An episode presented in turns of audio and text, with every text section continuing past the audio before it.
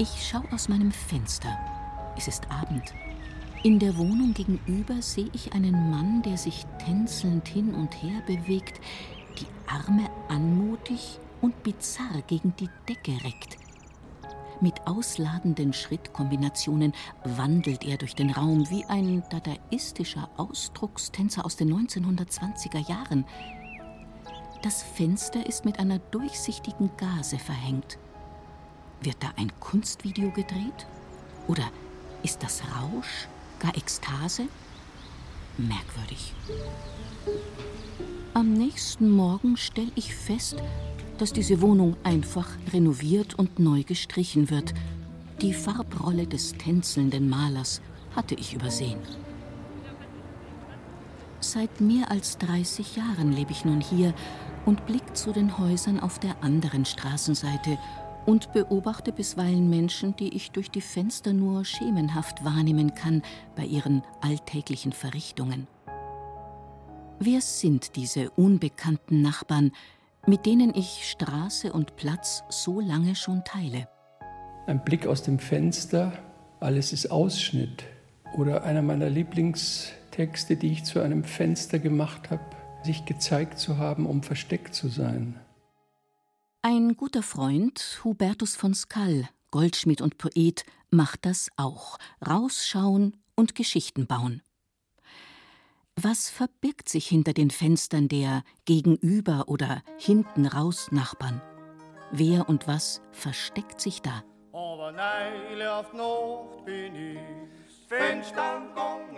Wikipedia sagt zum Begriff des Fensterlens: Das Fensterln ist eine besondere Variante einer Kommnacht. Das heißt, es braucht es, dass ein Liebhaber unter Überwindung möglichst gefahrvoller Wege in die Kammer seiner Angebeteten gelangen musste, um ihr so seine Liebe zu beweisen. Also zu dem Riesenkater direkt gegenüber würde ich schon mal gern einsteigen. Dieses Tier hat die Fähigkeit, sich mit solch ungeheurer Grandezza im Fensterrahmen einer Dachgaube zu positionieren, es weiß genau, wo die Mitte ist, welches Licht wann wie über seinen Pelz streicht, um seine Schönheit und Wichtigkeit zu betonen. Das Katzentier weiß sich zu inszenieren. Da muss Testosteron im Spiel sein. Es muss ein Kater sein, ein italienischer, ein Prachtbursche, ein Gatto eben. Ich muss gestehen, dafür habe ich eine gewisse Schwäche. Ein bisserl Macho darf schon ab und zu sein. In Gedanken drehe ich die klassische Rollenverteilung für eine Fensterlverrichtung mal kurz um. Stell als Dirndl eine Leiter an die Außenwand, klettere fünf, sechs Stockwerke in die Höhe und ja, bin endlich in seiner Nähe. Nur noch die Glasscheibe zwischen uns, sein rötlich-goldenes Fell in der Abendsonne, die sanften Tatzen, der stolze Blick, das leise Schnurren. Imaginäres Fensterln lässt Sehnsüchte aufkommen. Im zweiten Stockwerk wohnte der Herr Postdirektor. Immer stand ein Fensterflügel offen im zweiten Stockwerk. Ich dachte, dort, wo das Fenster offen steht, wohnt der Herr Postdirektor. Er muss jedes Mal in den Himmel sehen, damit seine Augen blau bleiben. Der Herr Postdirektor, dachte ich, ist ein kinderloser Herr und er hat eine alte Frau mit weißem gescheiteltem Haar. Sie sprechen nur am Abend miteinander, der Postdirektor und die Frau. Wie Josef Roth in seiner Erzählung April, die Geschichte einer Liebe, schau ich aus dem Fenster. Eines Tages setzte sich ein wunderschönes Mädchen ans Fenster und sah in den Himmel.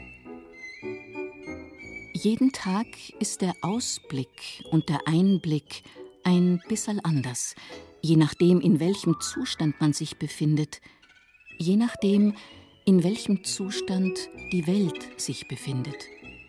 Ich erschrak über die Schönheit und sah so plötzlich zum Fenster hinaus und zu dem Mädchen empor, dass sie es fühlte und mich ansah.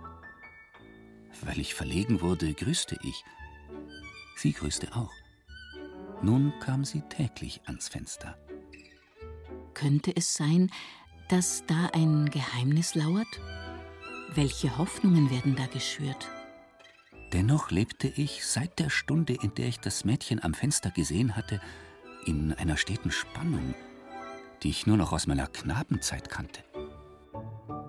So viel sei verraten, Josef Roths Protagonisten werden nicht zusammenkommen. Leider. Soll ich es wagen, einfach mal da und dort zu klingeln? Soll ich versuchen, die wahren Geschichten meinen erfundenen gegenüberzustellen? Ähm, ja, ähm, grüß Gott. Entschuldigen Sie die Störung, das ist jetzt ein bisschen überfallartig, aber ich bin Ihre Gegenübernachbarin.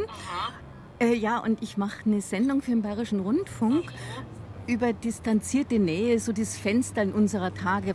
Und da wollte ich einfach mal ein paar Leute in meiner Nachbarschaft zum Interview bitten. Ja, ja, es tut mir leid, ich habe jetzt überhaupt keine Zeit. Es pfeift auch so furchtbar.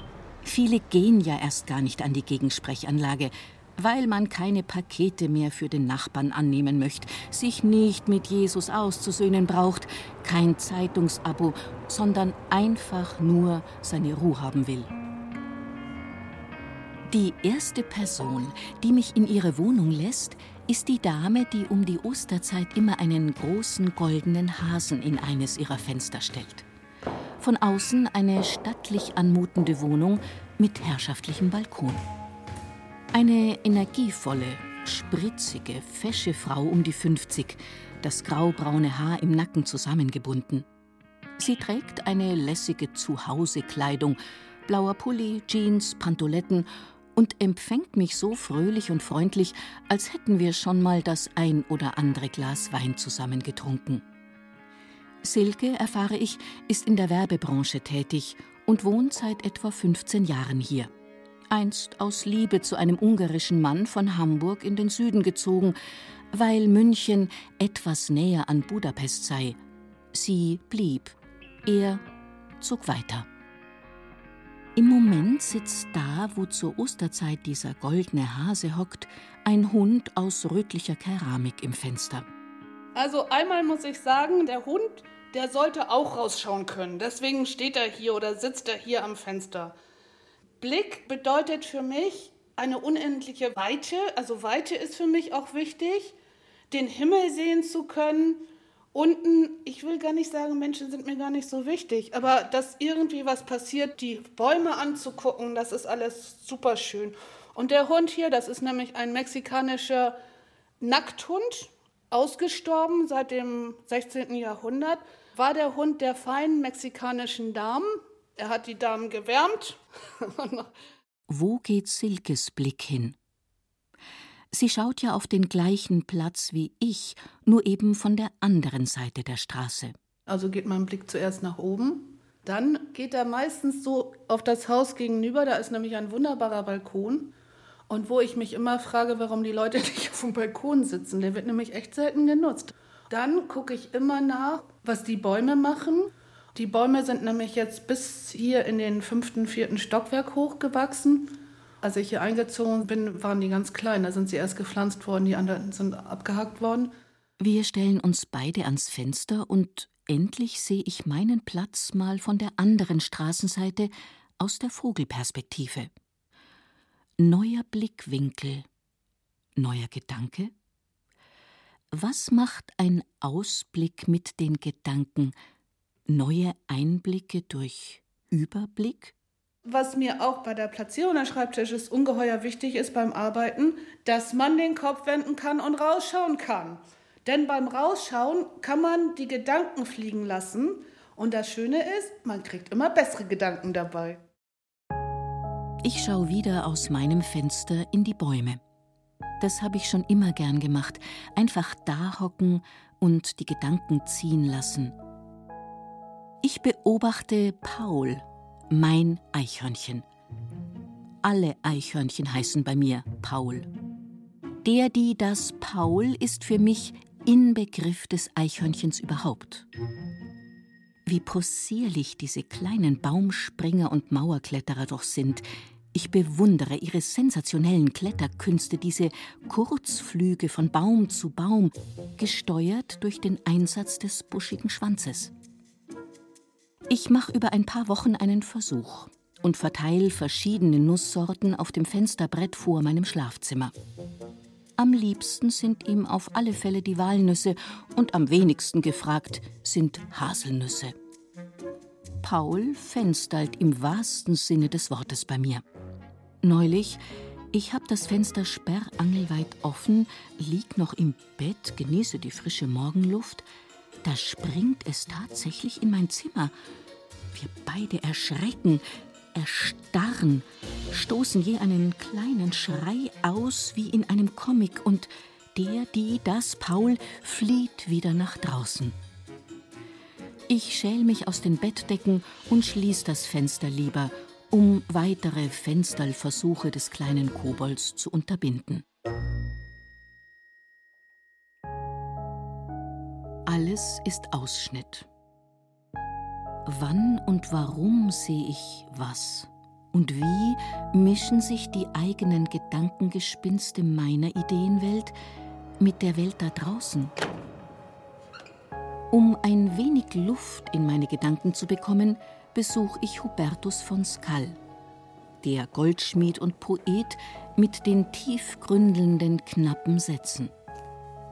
Seine Werkstatt in der Maxvorstadt liegt ebenerdig mit Blick in den Innenhof auf einen großen Baum. Sein Arbeitsraum ist spartanisch eingerichtet. Holzofen, Werkbank und eine kleine Bühne für die Präsentationsverrichtungen seiner Schmuckstücke, vor allem seiner Scherbenringe. Die Wände sind bestückt mit teils noch leeren, teils beschriebenen Karten und Blättern, akribisch geordnet, lauter Gedankenfenster. Hubertus ist ein schlanker, großer Mann um die 80, aber wie er selbst sagt, bis auf ein paar Zipperlein noch gut beieinander. Wir sitzen uns gegenüber und schauen immer wieder aus seinem Fenster durch die Jalousienschlitze. Naja, weil wir jetzt hier in der Werkstatt sind, muss ich natürlich, wenn ich rausschaue, am ersten erwähnen, dass ich jetzt 52 Jahre hier in dieser Werkstatt bin 1970 bin ich hier eingezogen und habe einen ganz kleinen japanischen Ahorn gekauft und habe den eingepflanzt. Und dieser riesige Baum, den wir jetzt sehen, der im Sommer eigentlich mit Laub ein grünes Dach bildet, ich sage immer, das ist mein Sohn, den ich nie gezeugt habe. Dann liest er mir wieder aus seiner Gedankenkartensammlung vor Wortgirlanden, die er auch in feinen kleinen Kunstbüchern archiviert. Innenbild und Außenbild, Laubsägen in Gefangenschaft, da habe ich also eine Zeichnung gemacht, wo ich hier vor meinem Tisch sitze mit einem Sägebogen in der Hand. Das Fenster ist aber vergittert, das ist sicherlich eine Erinnerung an meine Lehrzeit und Blick, den kann man ja hinein und heraus sehen. Ich schaue aus meinem Fenster in meinen Innenhof. Etwa zu den beiden jungen, durchaus attraktiven Männern in einem der Hinterhäuser. Ganz oft waschen sie Wäsche, die dann auf dem Balkönchen zum Trocknen aufgehängt wird. Ich stelle mir vor, dass sie Konzepte für schöner Wohnen weltweit konzipieren. Oder sie schreiben Ratgeber über das Glück beim Zusammenlegen frisch gewaschener Wäsche meditieren leicht gemacht. Wer ist diese alleinstehende Frau ein Stockwerk drüber? Könnte sie eine Denkerin, eine Intellektuelle sein? Immer wenn ich hinüberschaue, sitzt oder liegt sie auf oder vielmehr in einem riesigen Sofabett, auf dem Schoß einen Laptop, an dem ein winzig kleines Lämpchen leuchtet. Recherchiert sie? Arbeitet sie? Schreibt sie etwa Kriminalromane oder ist sie doch eher mit Online-Shopping oder Videospielen beschäftigt?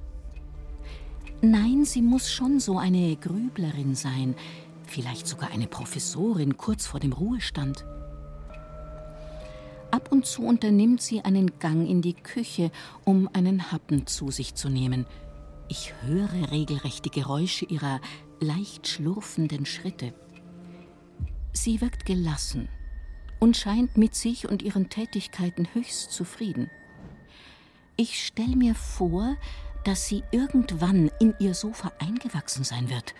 Das Sofa wird zu ihrem Gewand, einem Schutzmantel vor Kälte, einem Panzer gegen irgendwelche Bedrohungen von der realen Welt da draußen.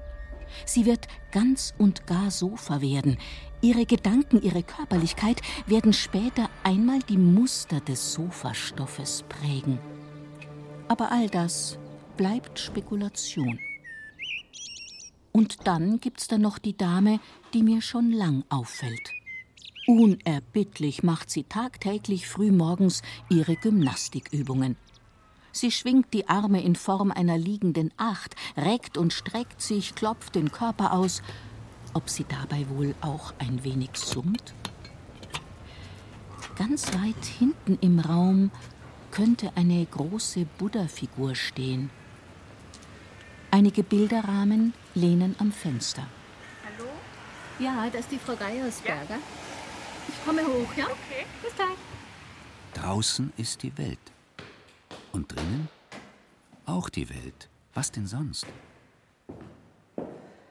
Draußen ist die Welt und hier ist die Welt, meine Welt. Hier in meinem Zimmer ist meine Welt.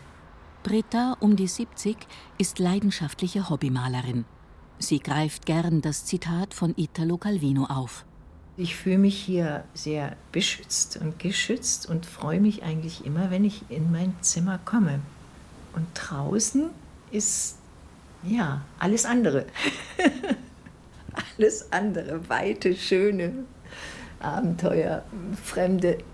Die ehemalige Altenpflegerin, die mich freundlich, aber zunächst ein wenig skeptisch in ihre Wohnung bittet, scheint alles sehr wohl überlegt zu tun. Ich brauche Farben, also ich kann nicht in beige, grau, weiß leben. Da wird mir ganz komisch.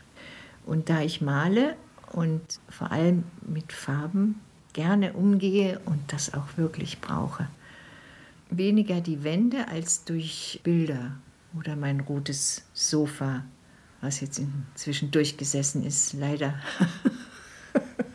schon alt. Das Sofa hat also auch für Britta eine große Bedeutung. Es ist für sie ein wahrer Lebensbegleiter. Vor etwa 40 Jahren ist sie hier mit ihrem Mann eingezogen. Damals war diese Wohnung besetzt von einigen Genossen, waren sehr sozialistisch und so weiter eingestellt. Und die Hausbewohner haben sehr unter ihnen gelitten durch viel Lärm, viel Musik, viel Feste. Eine Wohngemeinschaft von drei Leuten, zu denen sehr viel Besuch kam damals. Und die löste sich dann auf vor etwa 35 Jahren. Und dann zog ich ein. Damals war der Herr Berg noch der Besitzer des Hauses. Ich sehe uns heute noch am Ofen sitzen. Er kam mit seinem Vertrag. Es war sehr spannend damals. Ihr Mann ist Soziologe, aber er war, wie sie schmunzelnd sagt, nicht so sehr erfolgreich. So haben wir uns hier durchgemauschelt durch das teure Heidhausen und sind immer noch geduldet, weil wir relativ ruhige Mieter sind und bequem eigentlich und keine großen Ansprüche stellen. Und der Soziologe geht wohl jeden Morgen ganz früh in den Stadtraum oder ins nähere Umland, um ja, um was genau zu tun? Das bleibt ein wenig unklar. Immer wieder, sagt Britta, bringt er von seinen Erkundungen Pflänzchen oder kleines Getier mit. Das alles findet eine temporäre Bleibe vor seinem Fenster in einem großen überdachten Blumenkasten, dessen Rätsel ich schon seit Jahren lüften will. Angeblich beherbergte er da auch schon mal winzige Fischlein oder Gottesanbeterinnen, die aber nicht lang durchgehalten haben. Durchs offene Fenster im Treppenhaus blick ich auf Bäume. Sie scheinen die wahren Fensterkünstler zu sein. Mühelos schauen sie in die ein oder andere Wohnung hinein und flirten nicht nur mit den Zimmerpflanzen und Schnittblumen, die die jeweilige Jahreszeit benennen. Sie sind fast geräuschlos und zurückhaltend in ihren Forderungen, aber so wichtige Lebenspartner für uns alle.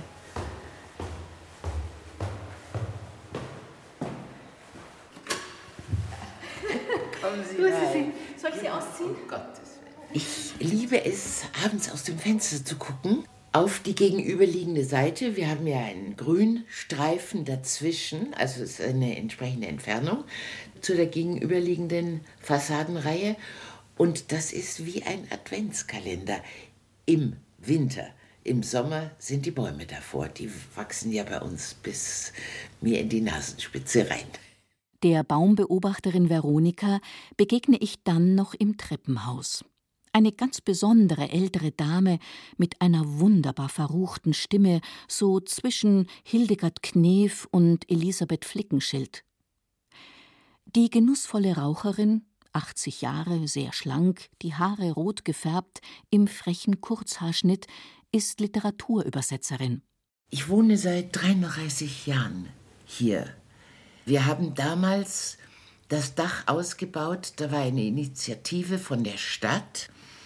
Schöner Wohnen unterm Dach. Damit wollte man Wohnraum schaffen, ohne Grünanlagen zu bebauen. Seit einem Jahr wohnt sie allein. Der Mann ist verschwunden. Die Bäume aber, die bleiben.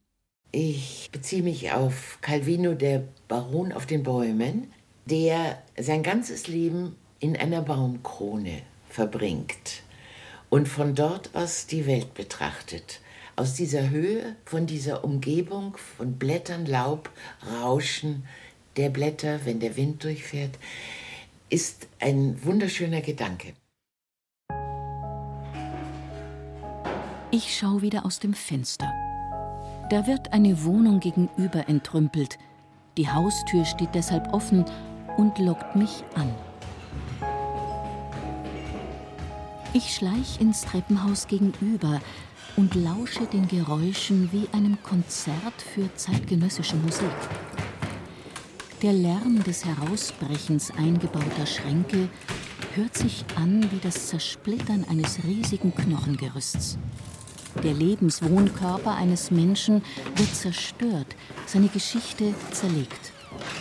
Dinge, die für diese Person wohl etwas wert waren, werden wertlos, werden zu Mist und Müll. Ich treffe neben den Entrümplern auf eine Dame. Das sei die Wohnung ihres verstorbenen Bruders und nein, mehr möchte sie nicht sagen. Sie wohne ganz woanders. Vor zwei Jahren habe sie ihn hier noch einmal kurz besucht, aber ansonsten wäre da kein Kontakt mehr gewesen. Hätte nicht sie die Schöne am Fenster aus der Erzählung von Josef Roth sein können und ihr Bruder der Postdirektor? Nun aber lebte ich in Schmerz und Freude und sank tief in die Kleinigkeiten. Das Mädchen sah jeden Tag zum Fenster hinaus, wenn ich vorbeiging. Jeden Tag grüßte ich. Am dritten Tag lächelte sie. So bauen sich neue Geschichten aus alten und verborgene gelebte Schicksale blitzen auf aus Hinterlassenschaften.